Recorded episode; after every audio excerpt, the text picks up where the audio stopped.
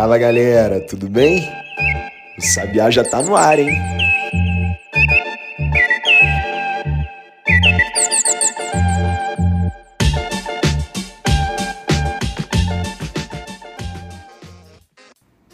Trinta de maio de 2022, segunda-feira, e lá vamos nós para mais uma semana informativa. Eu sou Maurício Ferro criador e diretor do Correio Sabiá. Em até 10 minutos vou falar para você as notícias essenciais para você começar o seu dia voando. Mas antes disso, não esqueça de seguir o Correio Sabiá aqui na sua plataforma preferida de streaming e de compartilhar o nosso trabalho, de preferência nas redes sociais, marcando a gente. É uma forma de você ajudar a espalhar informação confiável para quem está ao seu redor, num momento em que as pessoas precisam tanto de informação assim. Dito isso, vamos agora para a nossa curadoria das notícias mais importantes do dia. Eu encerrei o nosso último episódio na sexta-feira contando sobre dois casos tristes e revoltantes o primeiro foi uma operação policial que deixou pelo menos 26 pessoas mortas no Rio de Janeiro. E o segundo foi uma abordagem policial no Sergipe que deixou um homem morto depois que os agentes o prenderam num porta-malas, adaptado como câmara de gás. Agora eu começo a semana te contando algo que eu também não queria, mas que é preciso ser dito.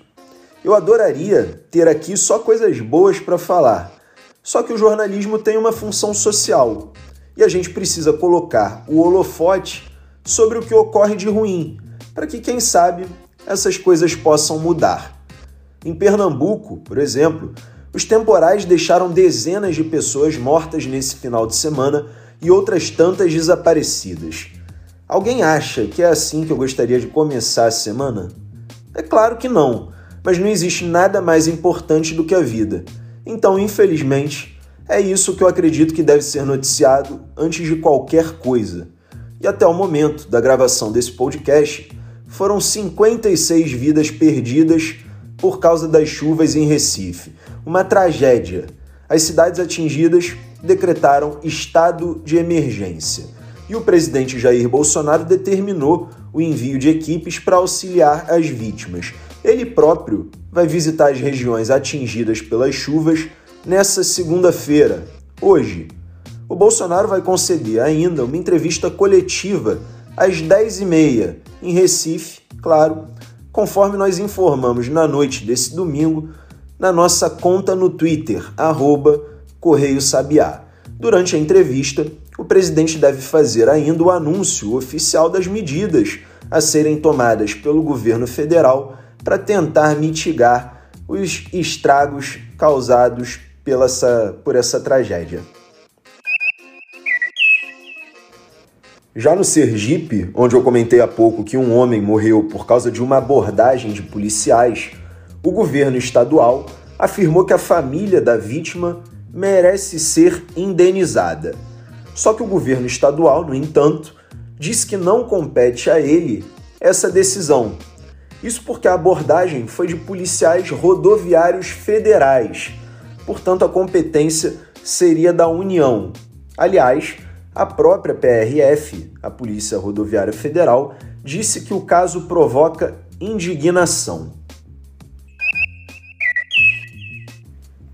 E agora, mudando um pouco de assunto, o ex-governador do Piauí, Wellington Dias, do PT, afirmou que o limite do ICMS dos combustíveis é um assunto que vem recheado de tanta ânsia de vender a ideia de que vai reduzir o preço do combustível, da energia e das comunicações, que faz esquecer do mundo real. São as palavras dele. Isso porque, na prática, a perda de arrecadação com o tributo tira cerca de 83 bilhões de reais dos estados e dos municípios. Ou seja, acaba retirando cerca de 21 bilhões de reais da educação e 11 bilhões da saúde. Além disso, retira também aproximadamente 41 bilhões de reais da folha de pagamento, que nas palavras do ex-governador, não está fácil de pagar. Dessa forma, o limite ao ICMS compromete o custeio e o investimento para quem ainda tenha investimento e desmantela estados e municípios num momento delicado do país. Wellington Dias afirmou que todos querem reduzir o preço da energia, das comunicações e dos combustíveis, mas o mecanismo adequado para isso, ainda de acordo com ele, é a proposta do Fundo de Estabilização. O ex-governador do Piauí diz que é isso o que fará reduzir o custo dos serviços e produtos que são essenciais. Aliás, o presidente do Senado, Rodrigo Pacheco, do PSD de Minas Gerais, encontra membros do Fórum dos Governadores e do Conselho Nacional dos Secretários de Fazenda hoje, segunda-feira.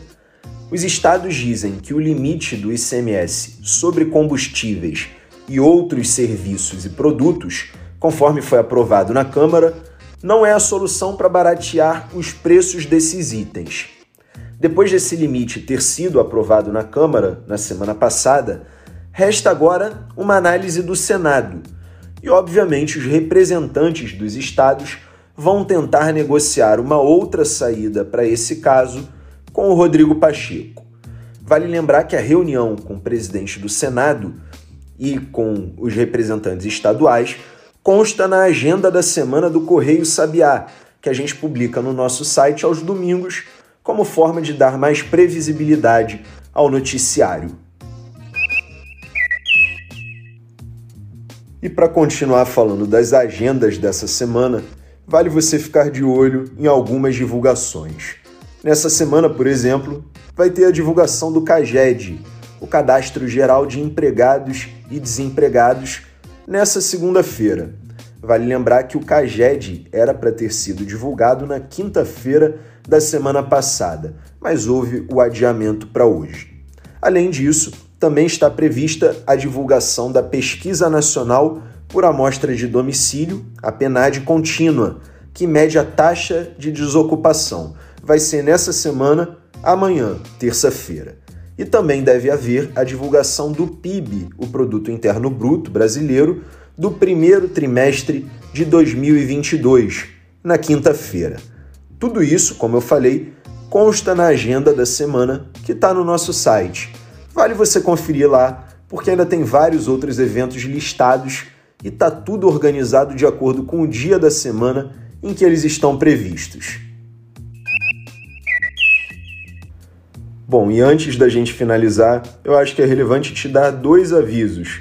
O primeiro deles, a guerra na Ucrânia, que continua a todo vapor a Rússia segue intensificando os seus bombardeios, os seus ataques na região de Donbás, onde há os municípios de Luhansk e Donetsk, que a própria Rússia considerou já independentes. São regiões separatistas pró-Moscou. Bom, além disso, eu vi aqui a informação de que o número de vítimas dos temporais em Recife subiu eu tinha dito anteriormente, no início da gravação desse podcast, que começou a ser gravado uma hora da manhã, uma hora da madrugada. Eu tinha comentado que eram 56 vítimas até o momento da gravação. Bom, agora o número total de vítimas já subiu para 84 e tem grandes chances, infelizmente, de esse número continuar subindo. Mas eu estou te dizendo isso para te dar a informação mais atual possível agora momento que eu estou terminando de gravar, por volta de duas horas da manhã. E isso, obviamente, ainda será editado até chegar cedo na manhã dessa segunda-feira para você na sua plataforma preferida de streaming. E por hoje é só, o Sabiá no Ar fica por aqui. Mas se você gosta do nosso podcast e quer ficar por dentro da publicação de novos episódios, siga a gente e ative as notificações. Além disso, você também pode compartilhar o nosso trabalho, de preferência nas redes sociais, marcando o Correio Sabiá. É arroba Correio Sabiá. Eu sou Maurício Ferro, criador e diretor do Sabiá. e sou eu que faço o roteiro e a apresentação diária desse podcast.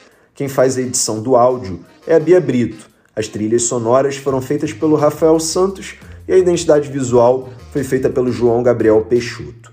Lembrando que o Sabiá no Ar é publicado no Spotify e no Google Podcasts de segunda a sexta-feira, sempre por volta das 8 horas da manhã, com a proposta de te deixar muito bem informado em até 10 minutos. Como amanhã é terça-feira, eu espero você. Até lá!